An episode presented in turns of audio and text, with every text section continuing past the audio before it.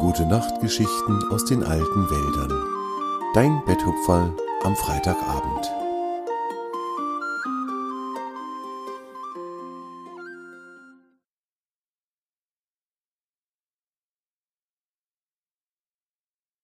Aufregung im Kaninchenbau.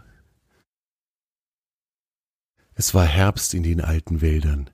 Alle Tiere und auch die Pflanzen waren damit beschäftigt, sich auf den Winter vorzubereiten. Höhlen und Behausungen wurden aufgeräumt und mit frischem Heu und trockenen Schilfhalmen ausgelegt, damit es im Winter gemütlich und warm sein würde. Der Kaninchenvater war ebenfalls dabei, den Bau der Familie gemütlich zu machen, und die beiden Kaninchenkinder halfen ihm dabei. Für sie war es ein schönes Spiel, den Boden des Baus zu fegen und dann frische Schilfhalme dorthin zu legen. Sie überlegten sich dann immer schöne Muster, die sie mit den Halmen und mit dem Heu dazwischen legten. Dem Vater und der Mutter gefielen die Muster sehr, und sie freuten sich, dass ihre Kinder so gerne und so bereitwillig bei den Arbeiten halfen. In diesem Herbst war es bei der Kaninchenfamilie jedoch etwas anders als sonst.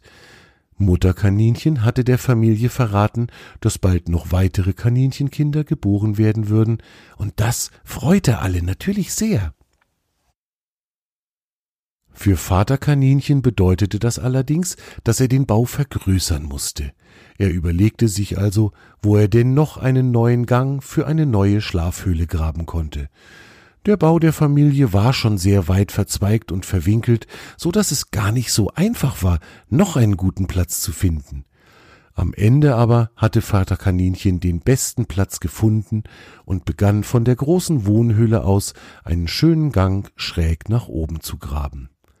Über der Wohnhöhle wollte er die neue Schlafhöhle bauen. Er begann mit seiner Arbeit und die Kinder halfen ihm dabei, die Erde und die Steine aus dem Bau zu tragen, die er weggegraben hatte. Diese Arbeit dauerte mehrere Tage, aber endlich hatte der Bau der Kaninchen einen schönen Gang und eine wundervolle Schlafhöhle mehr, in der die neuen Kaninchenkinder einziehen konnten. Alle waren fröhlich, die Kinder freuten sich auf die neuen Geschwister, und natürlich hatte die frohe Nachricht auch in den alten Wäldern schon die Runde gemacht. Alle Tiere freuten sich mit Familie Kaninchen, und viele boten ihre Hilfe an, sich um die kleinen Kaninchen zu kümmern, wenn sie denn auf der Welt waren. Vater Kaninchen war sehr zufrieden mit seiner Arbeit, und er bedankte sich auch bei seinen Kindern, die ihm so sehr geholfen hatten. In der folgenden Nacht tobte ein schwerer Herbststurm über den alten Wäldern. Der Wind pfiff durch die Baumkronen und durch die Büsche, dass einem Angst und Bange werden konnte. Die Tiere verkrochen sich in ihren Höhlen und hofften, dass der Sturm bald vorbei sein möge. Nur Koro, der Adler, der war in seinem Element. Koro stieg aus Torms mächtiger Krone auf und stürzte sich mit weit aufgebreiteten Schwingen in den Sturm. Höher und höher stieg er in den Himmel und tanzte einen wilden, ausgelassenen Tanz mit den Sturmböen. Er liebte den Sturm und ließ sich keine Gelegenheit entgehen, mit den Winden zu tanzen. Am nächsten Morgen hatte der Sturm nachgelassen. Es war immer noch windig und es regnete auch noch, aber der große Sturm war vorübergezogen und in den alten Wäldern war wieder Ruhe eingekehrt. Als es langsam hell wurde, konnten die Tiere sehen, was der Sturm in der Nacht alles angerichtet hatte. Es waren einige der größeren Bäume umgestürzt, und mitten im Forellenbach lag einer der umgestürzten Baumstämme so, dass sich das Wasser höher und höher aufstaute und sich vor dem umgestürzten Baum ein See bildete, der immer größer wurde. Die Tiere beratschlagten, was sie wohl tun könnten, um den Baum aus dem Bachlauf zu holen. Schließlich sollte der Forellenbach ja in sein altes Bachbett zurückkehren können. Während sie noch nachdachten und über verschiedene Vorschläge sprachen, kam die gesamte Familie Kaninchen auf die Gruppe zugelaufen, die am Forellenbach stand. Alle Familienmitglieder waren pitschepatsche nass und sahen sehr verzweifelt aus. Vater Kaninchen berichtete ganz außer Atem, dass der See, der sich am Forellenbach gebildet hatte, mittlerweile so groß war, dass der Kaninchenbau von seinem Wasser vollkommen überschwemmt war. Wir konnten uns gerade noch aus dem Bau retten, als das Wasser kam, sagte er mit zitternder Stimme. Aber nun ist unser Bau voller Wasser und wir haben keine Bleibe mehr für den Winter. Das ist so schrecklich. Die anderen Tiere waren sehr betroffen und versuchten, die Kaninchen zu trösten. Es würde sich bestimmt ein Weg finden, der Familie zu helfen. Während sich die anderen Tiere um die Kaninchenfamilie kümmerten, betrachtete Swange der Fuchs den dicken Baumstamm, der mitten im Wasser lag und der die große Katastrophe verursacht hatte. Wer wäre wohl besser geeignet, einen Baumstamm aus einem Bach zu entfernen, als ein Biber, dachte er und schon war er auch losgesaust. Immer weiter bachaufwärts rannte er wie der Wind. Er kannte einen sehr freundlichen Biber, der ein Stück weiter oben am Forellenbach lebte. Jahre hieß dieser Biber, und Zwange kannte ihn von seinen früheren Ausflügen in die weitere Umgebung. Als er Jahre gefunden hatte, erzählte Zwange ihm in knappen Worten, wie groß die Not am unteren Bachlauf gerade war. Jahre erklärte sich sofort bereit zu helfen. Na, dann wollen wir doch mal einen Baum durchnagen gehen. Ich schwimm schnell runter. Willst du auf meinem Rücken mitfahren, Zwange? Zwange wollte aber doch lieber auf seinen eigenen vier Beinen laufen und versprach Jahre, dass er sich beeilen würde. Nach kurzer Zeit waren die beiden an dem großen Baumstamm angekommen, und Jahre betrachtete den Stamm und die ganze Situation. Na, den kriege ich locker durchgenagt, sagte er freundlich. Das dauert auch gar nicht so lange. Ich bräuchte aber jemanden, der wirklich sehr, sehr stark ist. Der müsste nämlich das Stück vom Baum, das ich abnage, aus dem Bach heben. Ist ja alles verklemmt und verkeilt hier. Einfach nur durchnagen reicht da nicht. Na, ich werde schon jemanden finden, der uns hilft, sagte Swange zuversichtlich. Magst du schon mal anfangen, den Baum durchzunagen? Ich kümmere mich um die Helfer zum Abtransportieren.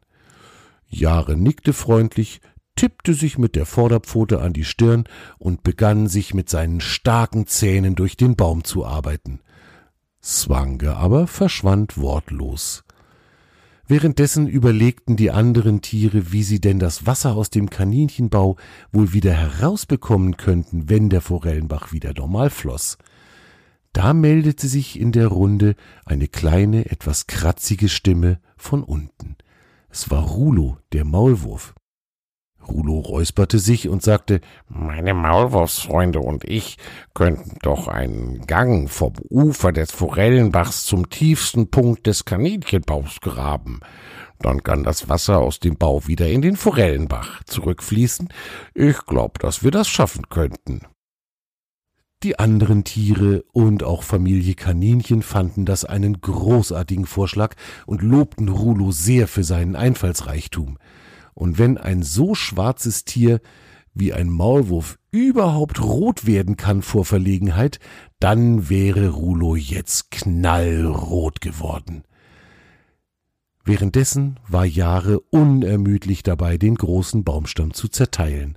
An einer Seite hatte er den Stamm schon durchgenagt und gerade machte er sich daran, die andere Seite auch zu zerschneiden. Er warf einen fragenden Blick in die Runde und schien sich zu fragen, wo Swange denn mit der versprochenen Hilfe bliebe. Da er aber Swange nirgends sehen konnte, machte er sich erstmal wieder an seine Arbeit.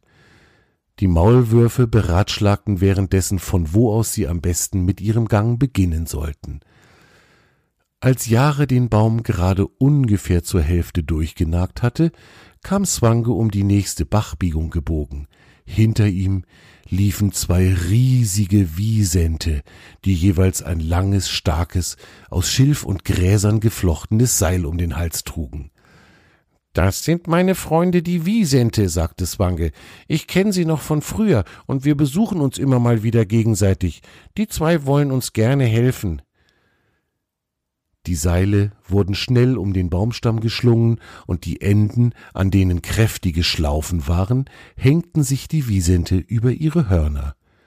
Mittlerweile hatte Jahre den Baum beinahe durchgenagt. Er schaute zu den Wiesenten hinüber und rief Wenn ich gleich weiter an dem Stamm nage, dann könnt ihr bitte schon recht kräftig ziehen, dann rutscht nämlich der Baum gleich in die richtige Richtung. Die Wiesente nickten und machten sich bereit, den Baum aus dem Forellenbach zu ziehen. Jahre begann wieder mit seiner Arbeit, und die beiden Wiesente zogen mit all ihrer Kraft an den Seilen. Es ertönte ein Knacken, ein Knirschen und schließlich ein lautes Splittern. Der Baumstamm bewegte sich. Er drehte sich langsam im Forellenbach und gab den Bachlauf wieder frei. Das aufgestaute Wasser floss schnell den Bach hinab, während die Wiesente den Stamm auf das Ufer hinaufzogen. Sehr schnell sank der Wasserspiegel des Sees wieder, und nach einer kurzen Zeit konnten sich die Maulwürfe an ihre Arbeit machen. Sie gruben in Windeseile den versprochenen Gang zum Kaninchenbau. Als der Gang fertig war, floss das ganze Wasser aus dem Kaninchenbau wieder zurück in den Forellenbach, wo es ja auch hingehörte. Am Abend trafen sich alle Tiere bei Torm, dem ältesten der Bäume, auch Jahre, Rulo und die beiden Wiesente waren gekommen. Familie Kaninchen hatte den Tag über alle Gänge und Schlafhöhlen mit neuem Schilf ausgelegt, sie konnten wieder in ihren Bau einziehen. Torm hörte sich die Erzählungen vom Tag an und dachte lange nach. Ihr habt es heute einmal mehr gezeigt, wie wichtig es ist, dass wir uns gegenseitig helfen. Jahre alleine hätte nichts ausrichten können. Auch Rulo wäre gescheitert, und die beiden freundlichen Wiesente hätten den ganzen Baum nicht aus dem Wasser ziehen können. Weil ihr aber alle zusammengearbeitet habt, hat Zwanges Plan funktioniert.